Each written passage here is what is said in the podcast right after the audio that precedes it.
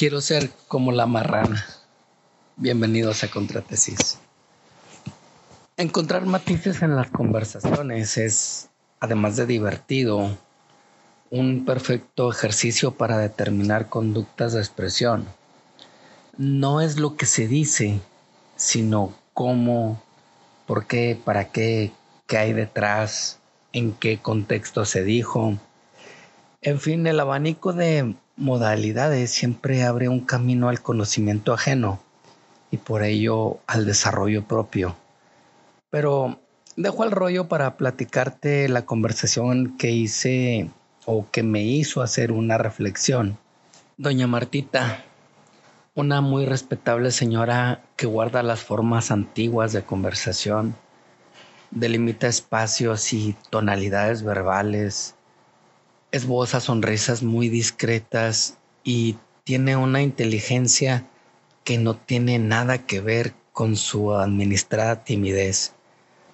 Pues doña Martita proviene de Honduras en Centroamérica y como la mayoría de los latinos en Estados Unidos están aquí para hacer un ahorro, pero su verdadera pasión es la tierra, el rancho, el ganado, los cafetales, uff, que si sabe del tema. Pues un día platicábamos de tópicos del rancho, de su rancho, y salió el tema de una marrana que recién se le había muerto.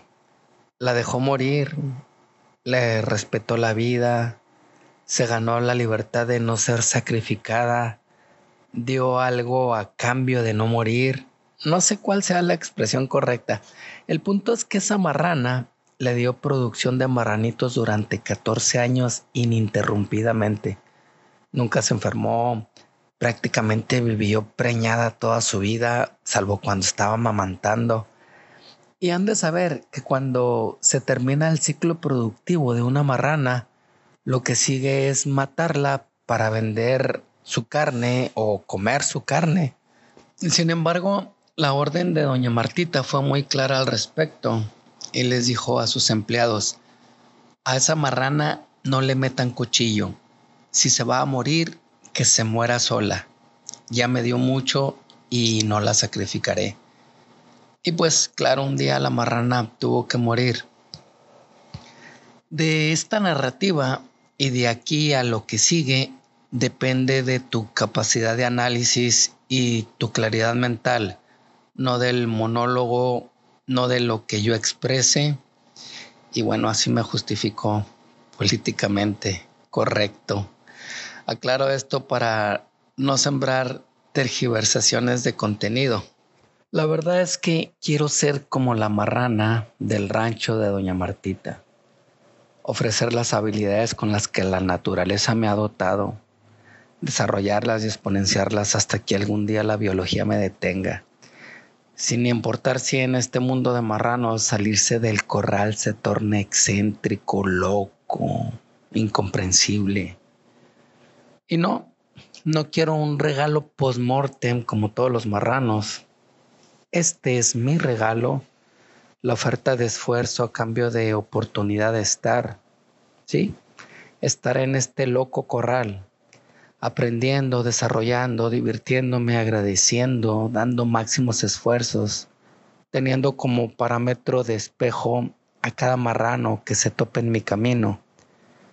No quiero, no busco el eterno descanso, eso para mí no existe.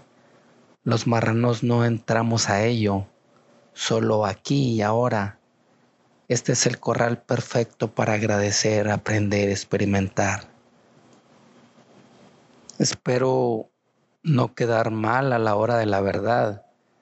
Y si con mi creencia me condeno al caso de las carnitas, pues que así sea. Muchas gracias, doña Martita, por ofrecerme un poco de su mucha sabiduría. Este pod seguramente surge de la influencia de George Orwell, ya saben, por su obra rebelión en la granja, pero bueno, siempre tiene que haber alguna influencia. Agradezco que escuchen este pod detrás de audios. Agradezco también el profesionalismo y creatividad de Karen Ibarra. Yo soy Gabriel Castañón y nos escuchamos la siguiente semana.